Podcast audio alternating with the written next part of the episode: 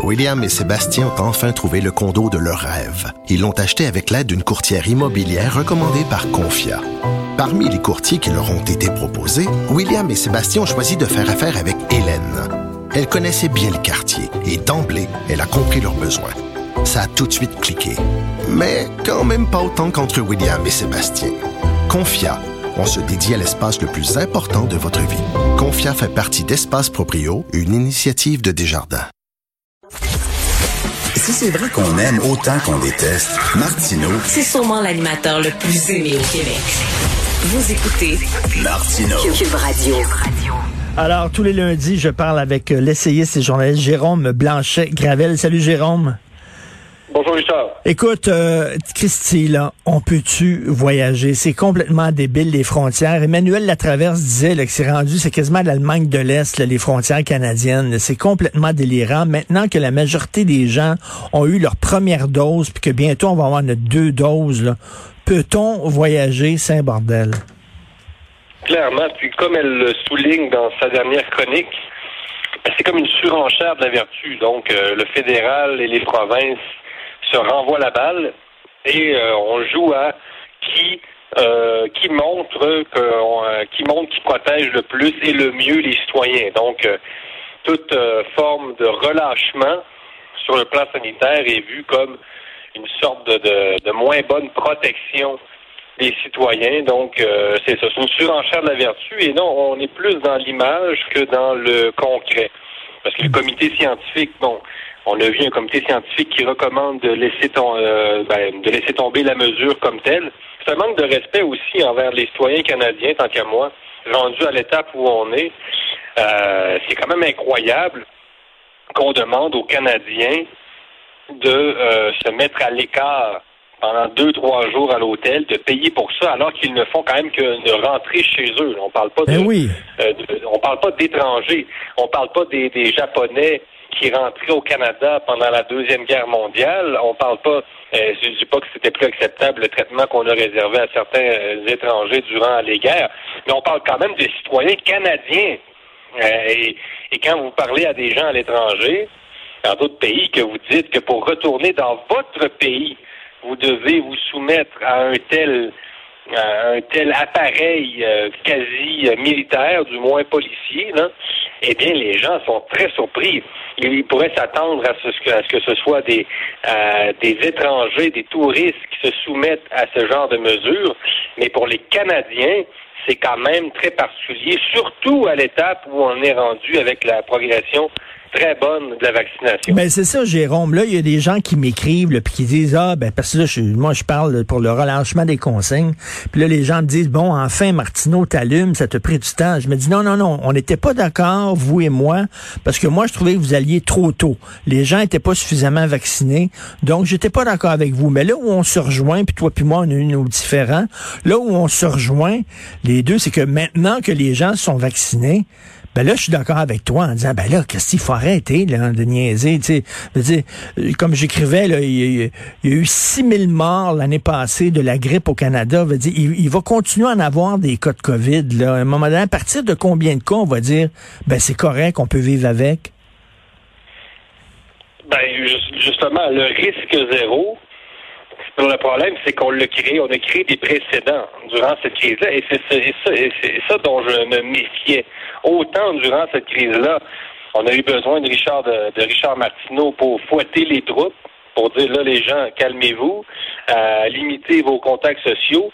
Mais je pense aussi que ça, prend- ça prenait des Jérôme Blanchet-Gravel pour être des chiens de garde et dire, bon, ça, ça prenait des, les deux là, pour dire aux gens, alors attention, là, on va aussi créer des précédents et les États qui sont, pour reprendre la formule de Hobbes, le plus grand des monstres froids, sont quand même des machines qui ont tendance à tout gober.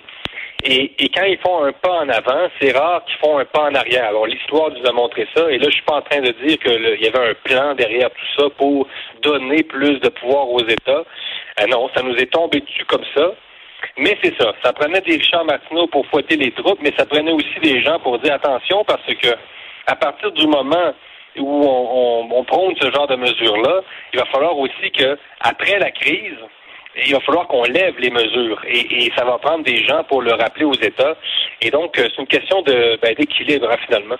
Oui, tout à fait. Puis euh, je pense qu'on est rendu là. Puis moi, je peux pas croire là que, tu sais, c'est parce que ils disent faites-vous vacciner, c'est correct, mais il faut à un moment donné qu'on voit qu'il y a une plus-value à la vaccination. Il faut qu'on voit si je suis vacciné, qu'est-ce que vous allez me donner? Puis là, on voit qu'aux États-Unis, des fois, on donne des steaks pour que les gens aient se faire vacciner ou de l'argent. Il y a des loteries. C'est pas ça que je veux, moi. C'est plus de liberté. Je veux que mes vaccins me donnent plus de liberté. Puis si tu te fais vacciner puis tu peux pas voyager, ben c'est quoi c'est quoi le, le, le plus-value de se faire vacciner? Mais c'est ça le problème, c'est qu'en ce moment, la société et même les gouvernements, autant euh, fédéral que provinciaux, bien, ils n'ont pas foi en le vaccin. Donc, ils, ne, montrent pas qu'ils ont euh, qu'ils ont confiance en la vaccination.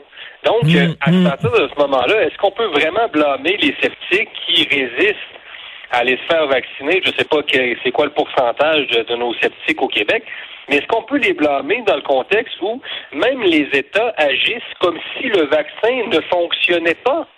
Hmm. Hein, et, donc, tu soulignes dans ta chronique, c'est la, ben, la même chose pour les voyages. À quoi ça sert de recevoir deux, deux doses, donc d'être confirmé? Donc, c'est le baptême et la confirmation. Si après, on n'a pas il n'y a pas de, véritable retour à la normale. Ben oui, parce que euh, Jérôme, tout le long de la pandémie, nous disait deux choses. Il nous disait quand on va se faire vacciner, ça va régler l'affaire. Puis euh, l'important, c'est les, pour les éclosions, c'est à l'intérieur, les milieux de travail, les, les puis euh, les écoles. Là, on nous dit ah, il faut faire attention à l'extérieur, tu peux l'attraper dehors. Là, c'est nouveau. Il disait pas ça avant. Puis après ça, ben finalement, tu peux te faire vacciner, mais il faut quand même respecter des consignes. Tu dis voyons, Christy. Ben, je reviens à ce que je disais, c'est que tout au long des 13-14 mois derniers, on a quand même vu qu'il y, a eu une mutation des mentalités. Là. Moi, ça m'a inquiété dès le départ. C'était pas nécessairement la dictature, etc., là, dont on a parlé. C'est vraiment sur le plan sociologique. Donc, la société du risque zéro. évidemment, pendant un certain temps, il fallait lutter contre le virus, il fallait prendre des mesures, il fallait se laver les mains, etc. Mais le risque zéro, c'était pas là pour rester. C'est pas une politique qui doit devenir un nouveau régime de la pensée. Je dis pas un nouveau régime politique, c'est autre chose. Mais il y a comme une révolution anthropologique et on le voit dans les réactions de certaines personnes qui retournent au restaurant et qui se transforme en espion et en agent du gouvernement en espionnant des, les, les cuisiniers qui, euh, qui auraient pas mis leur masque pendant cinq minutes en cuisine alors qu'il fait une, chaleur épouvantable en cuisine. On sait que les, à quel point ça peut euh, il y a des roches en cuisine et à quel point bon un moment donné, imagine il faut que tu respires. Donc euh, on voit qu'il y a un gros, gros travail de réadaptation, de réapprentissage de la vie. On voit que le Québec a un rapport conflictuel à la vie comme telle. Euh, donc, il y a un gros travail de réapprentissage. Et comme tu le soulignes aujourd'hui dans ta chronique, ben, il va falloir revenir au risque acceptable et non au risque zéro. Au risque, il faut redévelopper un rapport plus normal au risque. Exactement. Puis comme comme avec la grippe, là, euh, maintenant qu'on est vacciné, euh, il va y avoir beaucoup moins d'hospitalisation, il va y avoir beaucoup moins de décès. Bon, et là, il faut, faut accepter le fait qu'il va toujours avoir des cas de COVID. Peut-être chez des gens qui sont plus vieux, peut-être chez des gens qui sont plus malades, peut-être chez des gens euh, qui euh, se sont pas fait vacciner, par exemple. Mais il va falloir vivre avec ce risque-là. Et rapidement, tu veux me parler d'une loi en Floride concernant la censure une loi très, très importante, Richard. Donc, c'est le républicain euh, Ron DeSantis qui, euh, qui se positionne en faisant cette loi-là, un peu comme euh, prochain candidat présidentiel. C'est un républicain, donc c'est un type à droite. Donc, il a voté, il a fait voter, il a fait adopter une loi contre la censure des réseaux sociaux qui s'avise évidemment les grandes plateformes, Facebook, Twitter, YouTube, etc. Premier objectif, c'est d'empêcher donc les grandes plateformes de suspendre le compte de candidat aux élections. Donc, ça, ça répond directement à la suspension des comptes Twitter et Facebook de Donald Trump. Donc, mhm. on assiste à une première riposte à solide, sérieuse, contre la censure des réseaux sociaux. Je vous dis, c'est très sérieux. Deuxième objectif de, de la loi, les citoyens pourront maintenant poursuivre les réseaux sociaux s'ils se sentent lésés. Si, par exemple, quand les, les plateformes retirent des contenus euh, jugés euh, discriminatoire. Tu t'es fait faire le coup encore récemment, Richard, quand tu as, osé dire que je pense qu'une femme, seules les femmes pouvaient être menstruées. Je pense que c'est un truc comme ça que tu avais ouais, mais Même pas, mais que les femmes, euh, que les hommes peuvent pas accoucher. J'avais rien qui écrit ça. Hein? Hein? Quelle nouvelle? Tu m'apprends ça matin, ça? oui, c'est incroyable. J'avais pas pensé à ça. Et donc, je pourrais poursuivre, j'ai été barré par Facebook, je pourrais poursuivre Facebook. Tu pourrais poursuivre Facebook devant la juridiction de la Floride, hein, pas devant toutes les juridictions aux États-Unis. Donc, ce qu'il faut comprendre aussi, c'est que les, grandes plateformes, là, grosso modo, sont au-dessus des lois. Et, et, la Floride, ce qu'elle fait, c'est de rendre imputable juridiquement les plateformes de ce qu'elles font, de ce qu'elles disent, de leurs choix éditoriaux. Parce qu'il y a un acte, euh, il y a une loi aux États-Unis qui dispense les réseaux sociaux de leur responsabilité en matière de choix éditorial, etc. Donc, en gros, là, les plateformes font ce qu'elles veulent. Et elles n'ont pas de compte à rendre jamais devant aucun tribunal. Et là, Ron DeSantis dit assez, c'est assez. Et c'est un peu l'arroseur arrosé, hein, parce que ben c'est très comique d'entendre Twitter, Facebook, par l'entremise de, par la voix de leur lobby, là, euh, qui s'occupe de leurs affaires, de dire Ah, on est censuré euh, par l'État. Donc c'est très drôle de voir des censeurs se plaindre d'être censurés. C'est pas tout à fait ça qui se passe. Donc, on le voit là, on l'a vu. L'agenda quand même des Facebook, Twitter, c'est quand même un agenda. Ils ont un agenda politique, c'est très progressiste, c'est toujours du deux poids deux mmh. mesures. D'un côté, on censure Donald Trump, et de l'autre mmh. côté, on censure pas les extrémistes de Black Lives Matter parce qu'il y en a dans le mouvement antiraciste. Donc c'est toujours deux pas deux mesures. On sait, on sait très bien pour qui, euh, pour qui ils prennent. Donc, le rapport de force va pas changer radicalement là, entre, euh, entre les plateformes et les États, mais ça commence. Il y a comme un début de réveil. Et euh, tant qu'à moi, c'est une loi qui est, très encourageante. Ben oui, non, non, vraiment, parce que comme tu le dis, c'est deux poids, deux mesures.